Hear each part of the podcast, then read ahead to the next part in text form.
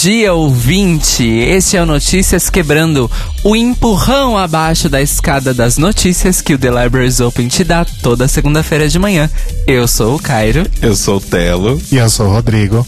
E a gente vai começar falando de uma notícia boa. Só pra gente quebrar o clima, vamos começar com uma notícia boa. É o seguinte, a professora Luísa Copiters, que o pessoal deve conhecer aí porque ela ficou famosa na internet justamente por esse caso, ela foi demitida por transfobia há aproximadamente dois anos de um colégio muito caro e muito elitista de Campinas, onde ela reside. É, a, depois de um processo aí de diminuição de carga de trabalho sem nenhuma justificativa e acabaram demitindo ela. Isso não mais do que um ano depois dela ter, é, é, vamos dizer assim, anunciado para o mundo que ela era uma mulher trans e ter iniciado a sua transição de gênero. Pois bem, Luísa Copiters não deixou isso barato e entrou com um processo. Dois anos depois, a juíza Daiane Monteiro Santos, da segunda vara de trabalho de Barueri, de Barueri no dia 4 de setembro, emitiu uma decisão final que condenou o colégio a pagar Vamos lá, é muita coisa. 30 mil reais de danos morais é uma indenização. Todos os salários retroativos desde que ela foi demitida, incluindo aí todos os direitos, né, encargos trabalhistas, e obrigou o colégio a recontratá-la nas mesmas funções que ela exercia antes de começar todo o processo de transição de gênero que ela passou aí há dois anos atrás, há três anos atrás, perdão. A Luísa trabalhava nesse colégio é, desde 2009 e aí em 2014 ela se assumiu trans e 2015 ela foi demitida. Apesar de alegar que não vai recorrer da decisão da, da juíza, o colégio emitiu uma nota dizendo que, abre aspas, apesar do resultado, que será cumprido sem maiores objeções pelo colégio, nós achamos que conseguimos provar que não demitimos a professora Luísa por questões de discriminação ou preconceito com relação à sua identidade de gênero. Fecha aspas. É muita cara de pau, mas pelo menos eles não vão tentar contestar isso é, novamente tentar alongar o processo aí.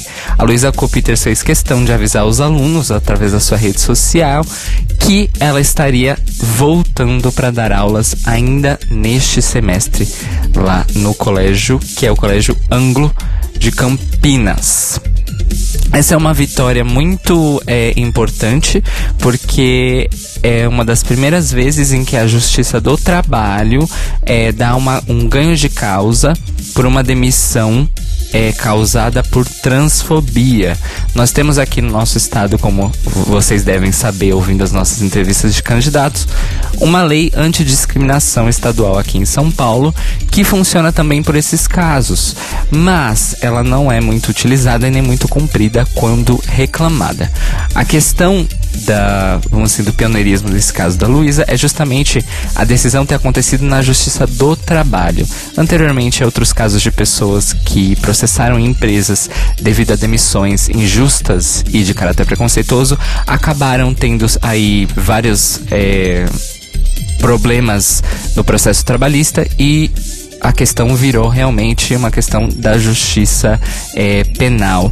E aí sim elas acabaram ganhando ou perdendo os seus respectivos casos. Então, dentro da justiça do trabalho, isso é um feito inédito e pode abrir um bom precedente para as pessoas que estão aí cada vez mais se assumindo nas suas diversas identidades de gêneros nos seus ambientes de trabalho. Como diria o poeta, justiça seja feita, né? Exatamente. E foi, pelo menos dessa vez, né? E continuando nessa linha de boas notícias, notícias alegres e felizes, o documentário estrelado pela Linda Quebrada e pela Jupe do bairro Bicha Travesti foi aplaudido de pé e ganhou quatro prêmios no 51º Festival de Brasília do Cinema Brasileiro. Né? O filme foi dirigido pela Cláudia Priscila e pelo Kiko Goifman e ele teve a sua estreia no Brasil no último dia 23 de setembro, depois que ele encerrou a programação competitiva do festival. O filme, né, ele tinha ganhado já o TED lá no Festival de Berlim em fevereiro, né, e ele tem feito uma carreira bem legal, assim, em, em prêmios e festivais pelo mundo. Apesar do filme ainda não ter sido exibido aqui no Brasil, em circuito comercial, o filme levou o prêmio do júri popular e o prêmio de melhor trilha sonora do júri oficial de longas metragens e uma menção honrosa do júri oficial pelo posicionamento e impactante apresentação da dupla Linda Quebrada e Jupe do Bairro e o prêmio Saruê, que é escolhido pela equipe de cultura do Correio Brasiliense. Depois da sessão, né, quando aconteceu todas as coisas, a Lin foi super ovacionada e fez um discurso em que ela concluiu, abro aspas, Espero que esse encontro gere afeto, mas um afeto com raiva. Toda criação envolve destruição e eu estou aqui para matar, roubar e destruir o patriarcado. Fecha aspas. Então, parabéns para dona Lin, parabéns para dona Jupe, arrasem muito. E a gente tá esperando para ver se vai ter no mix esse ano, né? Você tem mais informações disso, Cairo? Então, ainda não, porque o Mix está em processo de seleção e fechamento de programação, né? É, essa semana os, o calendário dos festivais do segundo semestre de São Paulo começou a andar. A mostra de cinema anunciou as datas e, o, e, alguns filmes, o que significa que talvez daqui a uma, duas semanas o Mix Brasil anuncie a sua e eu estou, assim, sedenta pro Bicha Travesti estar nessa programação, né? Sim, tomara. E pessoal que quer assistir muito filme, fiquem de olho aí nos Itaú Cultural, essas coisas todas, porque muito provavelmente se ele tiver um, um, uma, né, uma carreira longa aí no, no circuito comercial, ele deve começar justamente por esses cinemas que tem uma proposta de exibir filmes mais artísticos. Então. E, gente, um toque só. É... Se é que isso. Se é que isso é possível nesse momento, se já está disponível ou anyway, não pirateiem, não baixem no torrent, não assistam no YouTube. Eu sei que a tentação é grande, né? Mas isso prejudica, né, o, o, o, o processo aí do filme, né? Na, nessa questão de exibição em festivais, em circuito comercial, né? Então segura aí a periquita porque vale a pena esperar para assistir oficialmente, né? E reconhecer e remunerar adequadamente o trabalho aí não só da Lin e da Jupe, mas também da Cláudia Priscila e do Kiko Goifman. E outra coisa, né? Agora que o filme foi premiado no Festival de Brasília, com certeza ele vai começar a circular os festivais aqui no Brasil, no mínimo pelos próximos 16 a 18 meses. Então, gente, se acalmem, se segurem. E até mesmo pra piratear filmes na internet tem uma, tem uma, uma ética. A gente espera pelo menos um ano e meio da estreia dele no Brasil pra gente começar a distribuir eles por torrent, tá, amores? Então segurem a periquita. Continuando as notícias boas, a gente só tem notícia boa, gente. Nossa.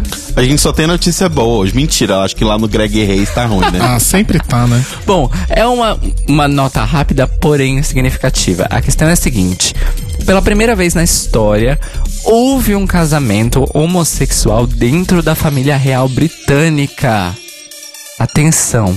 É uma coisa que a gente nem tava esperando, que a gente nem tava prestando atenção. E quando aconteceu, bum, bafo. Bafo. O negócio é o seguinte: berro, tiro, grito. Berro, tiro. É, grito da Monique. Pois bem, o primo da Betinha, Betinha II, que é a atual rainha da Inglaterra, para quem não sabe. O nome dele é Ivar Mountbatten, ele é um lord, né? Esse é o título de nobreza dele, ele é um lord. Nossa, só? Só o quê? Só lord. Pois é, ele é primo, né? Ah, mas meu filho, todo mundo ali tem uma coisinha. Um condado, um, duque, um, um ducado, sabe? Alguma coisinha. Olha, ele pode ser só Lorde, but he will ever be royal, royal. Não? Enfim, o Lord Ivar Mountbatten, ele se casou com o seu antes noivo, agora marido, James Coyle. É, no na última semana, acho que no dia 23 de setembro ou 24 de setembro, depende aí do fuso horário. Eu não tô ligado no fuso horário do, do Reino Unido no momento. E o lance é o seguinte: ele foi. Ele se assumiu publicamente como homossexual há dois anos atrás. Foi assim. Um, uma coisa que passou despercebida pela mídia, inclusive inglesa, porque meio que ninguém deu a mínima para o primo Lorde da rainha se assumir gay aos 50 anos de idade. As pessoas falaram: tá bom, tanto faz. Porque tem escândalos reais acontecendo no núcleo principal da novela. Então eles estão. Eles ignoraram. Porém, o casamento dele chamou atenção. Por quê? Ele é divorciado e pai de três filhas. Ele já teve um primeiro casamento heterossexual há muitos anos atrás, mas a relação dele com a ex-esposa dele, que chama Penelope Thompson, é de uma amizade tão forte que foi ela que conduziu ele ao altar. Chupem essa manga. Olha, que fofo. Arrasou. Eu achei maravilhoso. Achei maravilhoso. E o comentário dele próprio no seu perfil das redes sociais sobre o casamento, sobre o casamento foi, abre aspas. Finalmente conseguimos. Foi um dia incrível, apesar do mau tempo britânico, fecha aspas. Amo. Ai, Porque não, ser- não seria um casamento na Inglaterra sem uma boa chuva, né, amores? Pois é. E falando em, em Europa, né, né, esse, esse, Adorei o link, o gancho. falando em Europa, vamos falar de uma pessoa que tem um sotaque belíssimo falso inglês e está morando em Portugal, que é a Dona Madonna, né? Essa, essa maravilhosa senhora que nos traz tanta alegria. Madonna postou no seu Instagram, nos seus stories, nessa última sexta-feira, uma fanart feita pelo perfil arroba underline Aldo Dias, que se tratava de uma foto dela, que é uma foto que é antiga, já já já rodou bastante essa foto, que é ela com a boca, se eu não me engano, é da época do, do daquele disco do político dela. American Life? Isso, isso. Que é ela com né, uma foto preto e branco dela com a boca coberta, coberta com uma silver tape escrito Freedom. E ela, né, na arte tinha a hashtag ele não. Ela adicionou a arte aos stories dela e ainda adicionou a hashtag End Fascism. E aí várias pessoas comentaram, a internet foi a loucura, né? Vários comentários, berro, tiro, Madonna arrasou, rainha, pisa mais, essas coisas. Também, obviamente, tinham comentários do tipo, ai, que decepção, deixei de ser sua fã. Ai, nossa, o que é ma... Uma- um comentário que eu achei maravilhoso foi, ai, quem é essa Madonna querendo cinco minutos de fama pra dar opinião nas coisas? E, né, gente? Anyway. E como disse o nosso amado Alisson Gotts lá no, no Facebook, né, sobre a Madonna perder fãs, até parece que a Madonna vai cortar os pulsos com uma faquinha de rocambole por causa de comentários como esse né? Madonna continua maravilhosa e riquíssima, saindo na capa de Vogues, talvez não as principais, mas saindo na capa de Vogues em, su, em sua mansão em Portugal. E cantando Vogue também, né? E cantando Vogue de vez em quando, quando rola. Além da Dona Madonna, né, várias outras celebridades se aderiram a essa hashtag. As mais importantes que vamos citar aqui é Dona Cher, que o, o fã-clube oficial da Cher no Brasil pediu ela através do Twitter para falar sobre a hashtag, para poder postar, explicou num textinho super bonitinho. E a Cher fez a Cher, simplesmente foi lá e deu RT no tweet, mas não falou nada. Porque a Cher é assim, né, gente? Porque a Cher, hum, né, gente, ela tem Oscar. Ela não tá aqui pra isso. She's a fucking Oscar winner. Mas, ainda assim, ajudou a campanha, porque afinal a Cher é seguida por milhões de pessoas. Então já ajudou. E, já puxando mais pro nosso lado Greg Race aqui, a nossa querida e amada Jinx Monsoon também se pronunciou, postou a imagem mais famosa, né, do, do Ele Não, e postou um textinho super bonitinho que ela diz o seguinte: eu vou traduzir aqui de cabeça, então talvez pode ter algum problema. É, mando meu amor e meu suporte para toda a comunidade LGBTQI no Brasil. Espalhe a palavra ele não. Lembrem-se que vocês são amados por sua família queer nos Estados Unidos e por todo o mundo. Um anti-queer e antifeminista ah, está à frente das pesquisas para a presidência e nós precisamos de for- nós precisamos fortalecer a resistência para continuar a fazer o Brasil um melhor lugar para seus cidadãos. Cidadãos. Meu coração está com vocês, Brasil. Eu te amo em português. Achei fofo. Arrasou no inglês. Achei bem fofinho. Bem fofa a dona Jinx. Jinx sempre muito maravilhosa, gente. Quando não está bêbada, a Jinx é um ser humano maravilhoso. Sim, exato. Bom, seguindo a esse link, esse gancho, a gente vai agora então pro nosso Boletim Greg Race. que é o seu drop semanal de notícias e fofocas sobre o RuPaul's Drag Race e correlatos. Algumas semanas a gente comentou aí sobre a piada infame e de mau gosto que a Bianca Del Rio fez em um dos seus shows sobre o depoimento que a Blair Sinclair deu na última temporada de Drag Race acerca do estupro que ela sofreu na faculdade, se não me engano, né? E na época dessa piada infame, a Blair se pronunciou dizendo que esse é o tipo de atitude que fortalece a cultura do estupro. Pois bem, no episódio da semana passada de Race Chaser, que é o podcast da Alaska e da Willan, né? Uma delícia de podcast. E o segundo melhor podcast do mundo sobre RuPaul's Drag Race. Porque o primeiro é o nosso, não sei se ficou claro. Ah, um fã perguntou por e-mail a opinião das duas sobre a atitude da Bianca e, pasmem, ou não, que as duas, de uma forma ou de outra, defenderam a Bianca. A Alaska disse que a Bianca é uma comedy queen, esse é o lance dela, e que comediantes devem sim falar sobre assuntos que as pessoas mantêm em um dark place, né? Até como forma de trazer a discussão à tona e não deixar esses assuntos se tornarem tão grandes e assustadores. Já a Willan disse que a comédia vem de um lugar de, abre aspas, dor e verdade, fecha aspas. A piada pode ter sido de mau gosto, mas não foi uma mentira. Afinal, muitas queens trazem revelações como essa em momentos-chave do reality show, principalmente quando notam que podem ser eliminadas. Oi, Roxy. Na verdade, a, a Willan chegou até a mostrar empatia, de fato, em relação ao trauma da Blair, e também disse que gostou como da forma como a Blair usou isso como um, bro, um bom truque no programa para tentar se salvar. Eu acho que assim, uma coisa que eu, eu ando lendo bastante sobre humor, né? E não sei porquê, mas vários podcasts que eu ouvi esses dias e várias coisas que eu li falaram sobre isso.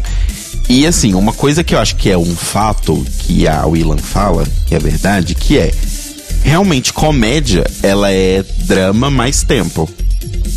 Porque, por exemplo, sei lá, meu. É, ah, não, que não sei o que lá, eu tava andando, caiu um piano em cima do meu pai e ele morreu. Aconteceu hoje? É um drama. Aconteceu três anos depois? É comédia usada em vários shows de stand-up e essas coisas. Só que uma coisa que eu acho muito importante que as pessoas citam e que eu fui percebendo é o humor americano e, e né, das pessoas anglo, anglo speakers. Como é que, é que fala? A gente entendeu. Tá, anyway o humor deles é muito diferente, é muito mais ácido, é muito mais pesado, é muito mais sobre esses pontos e é uma coisa que é diferente para as outras pessoas. E eu acho que sempre vai ter essa, esse clique de diferença entre a gente e eles. Tipo, várias pessoas eu vejo defendendo a coisa da Bianca, principalmente pessoas de lá, comediantes de lá e tal. E você vai ver, tipo, números de stand-up que tem no Netflix ou né, de outras pessoas assim é uma coisa muito realmente de comédia de destruir a outra pessoa ou de, sabe, falar de coisas bem complicadas. É o estilo de comédia deles, então eu acho que também a gente ficar batendo a cabeça nisso, a gente acha errado, ponto, mas eu acho que aí é uma discussão muito maior do que o limite do humor. É uma discussão sobre o que a gente acha engraçado enquanto sociedade como um todo, em cada lugar. Cada lugar é uma coisa. Então, mas acho que a grande diferença, inclusive usando o seu próprio exemplo, é é o objeto da piada, né? Então, por exemplo, esse exemplo que você deu agora foi: ah, caiu um piano na cabeça do meu pai e ele morreu. A cabeça do meu pai, não do pai dos outros. Fala, fazer graça com o amiguinho que caiu o piano na cabeça do pai dele e o pai dele morreu, entendeu o que eu tô querendo dizer? Sim, sim, sim, sim. É, mas eu, eu acho que assim, gente, é uma questão de que o humor da Bianca sempre foi assim. Talvez a gente só abrir os nossos olhos depois, porque hoje a gente tá mais conscientizado de várias coisas. Mas vai sempre ser assim, sabe? Uma das coisas que, inclusive, falam na temporada da Bianca é sobre esse talento que ela tem de primeiro ela faz graça sobre ela, depois ela isso dá, de certa forma, autorização para ela fazer graça sobre você.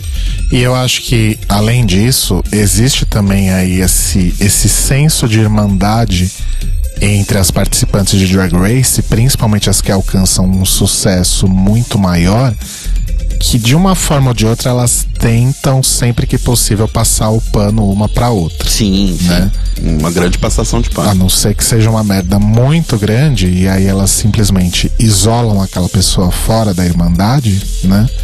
Mas de uma forma geral, elas vão sempre tentar dar uma aliviada na vida da outra. Enfim. Seguindo em frente, numa entrevista recente aí ao blogueiro bagaceira Pérez Hilton, a maravilhosa Diagan fez uma série de revelações sobre a sua vida pessoal e o seu envolvimento com o RuPaul's Drag Race. Para começar, ela esclareceu que, como acho que todo mundo sabe, a Diagan se, se reconheceu aí como uma mulher trans e o processo dela até o momento está relacionado, fisicamente falando, ao implante de seios de silicone e ela não passou por uma re redesignação sexual.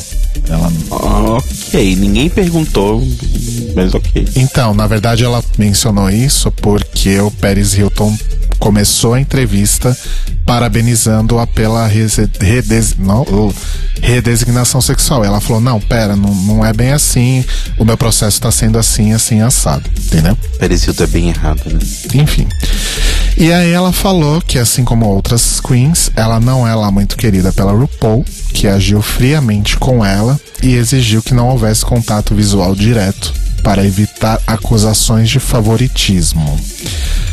Que é, teoricamente, aí, pelo que muita gente fala, uma prática comum, né, da Ru.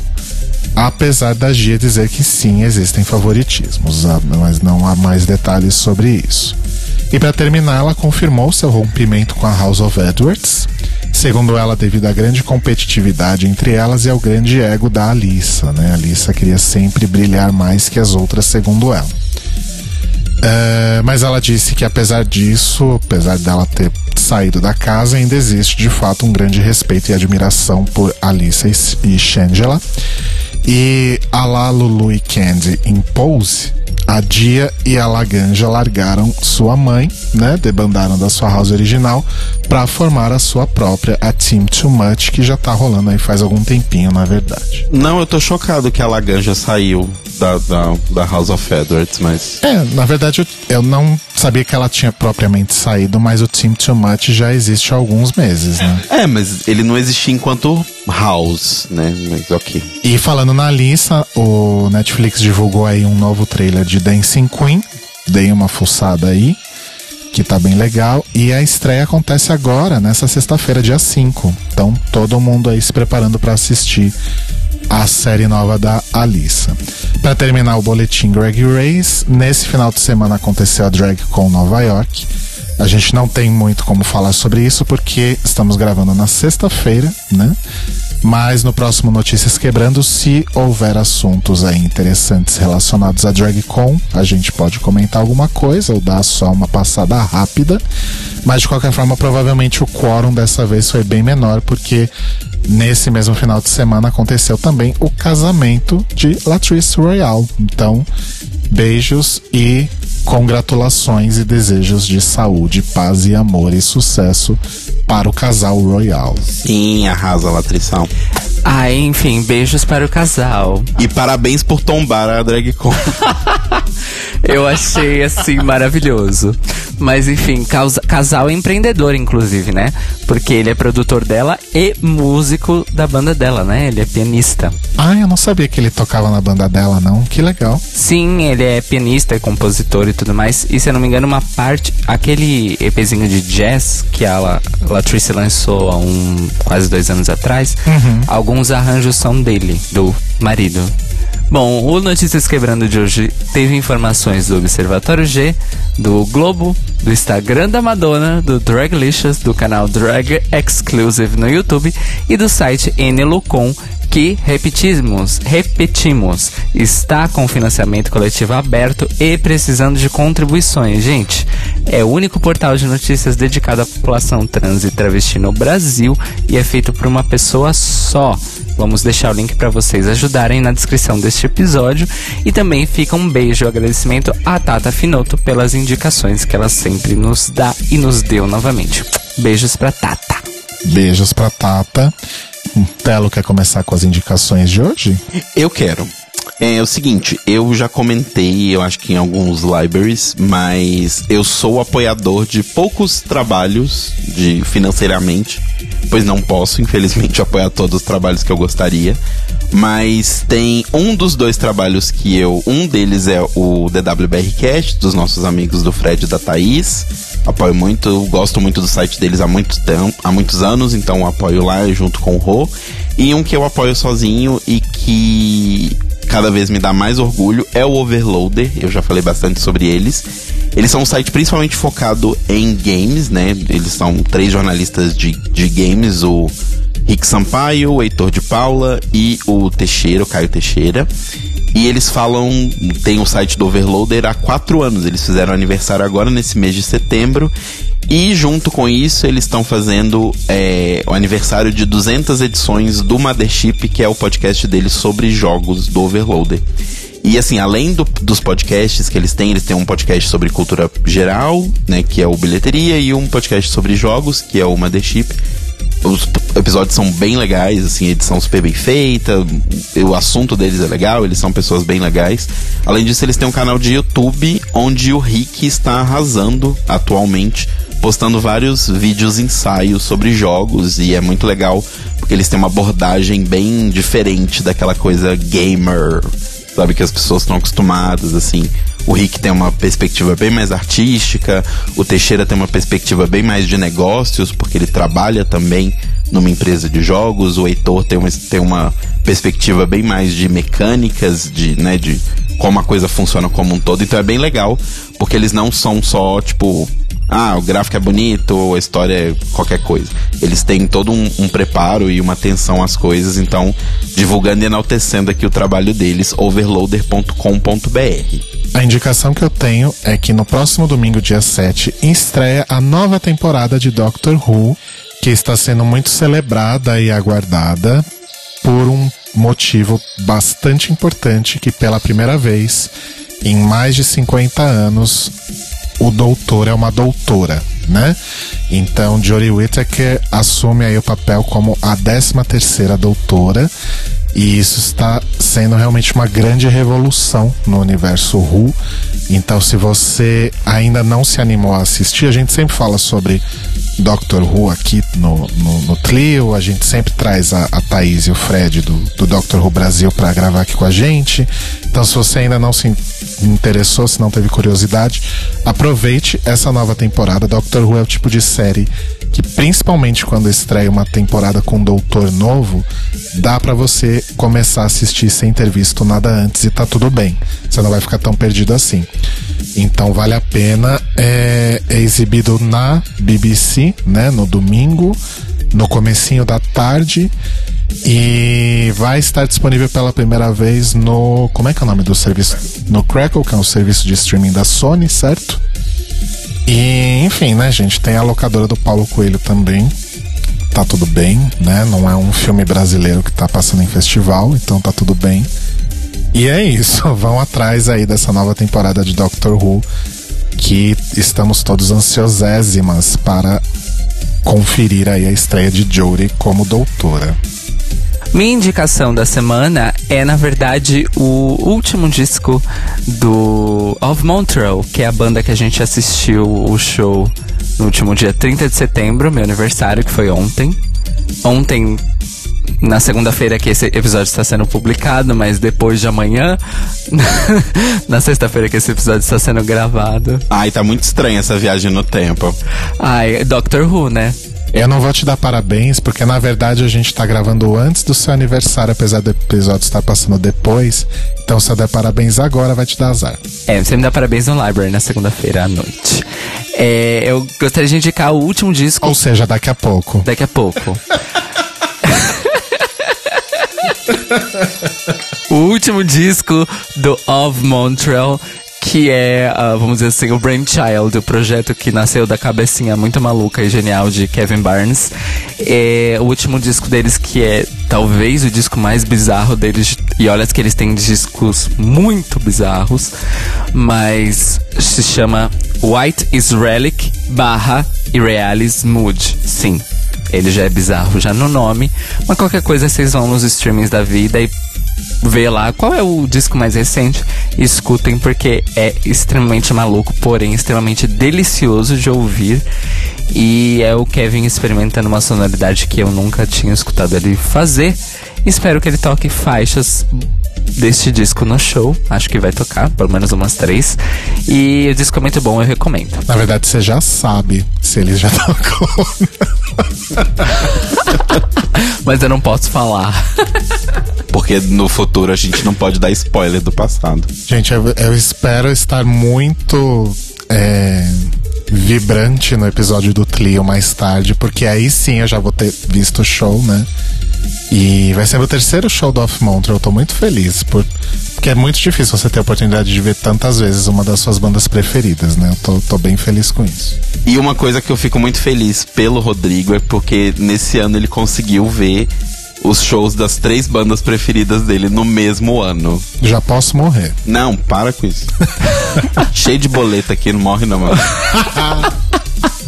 Não amor o problema. O problema são os boletos, gente. Exato. E é isso, gente. Notícias quebrando então toda segunda-feira, nas primeiras horas logo da segunda-feira já está disponível no feed. Então, se você assina nosso feed, você já recebe aí a notificação logo no comecinho da segunda e também tem a transmissão às 8 da manhã na Rádio Sens em senscast.org. Sim, se você quiser comentar as notícias que a gente deu aqui ou mandar o seu recado pra gente, você pode mandar um e-mail para thelibrariesopenpodcast@gmail.com.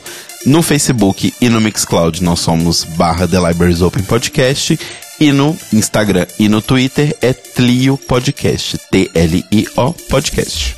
Nós nos ouvimos e nos falamos novamente. Hoje à noite, nessa segunda-feira, às 21 horas, ao vivo na Rádio Sens, para o último episódio da nossa iniciativa Hashtag Voto Colorido, em que estamos entrevistando os candidatos, candidatas, candidatos LGBTQI+, ao Legislativo para este pleito que está aí batendo, virando a esquina, batendo na nossa porta, olhando pela nossa janela, dentro das nossas almas das eleições 2018.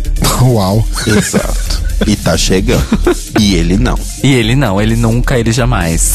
E aí depois que você votar na festa da democracia, vai assistir Doctor Who pra ou comemorar ou se consolar. Não, vai ser para comemorar em nome de Jesus. Em nome de Cher. Então tá, meus amores, vão pro trabalho com calma. Olhem pros dois lados para atravessar a rua e a gente ama vocês. Mua. Beijo, gente. Siga em frente, olhe para o alto, hein? Lado. Lado. Olhe pro alto também, porque nesse tempo maluco pode chover a qualquer momento. Beijo, gente. Bom dia. É verdade, na Vila Olímpia tem um aeroporto ali perto, passa avião o tempo todo, vai que cai um.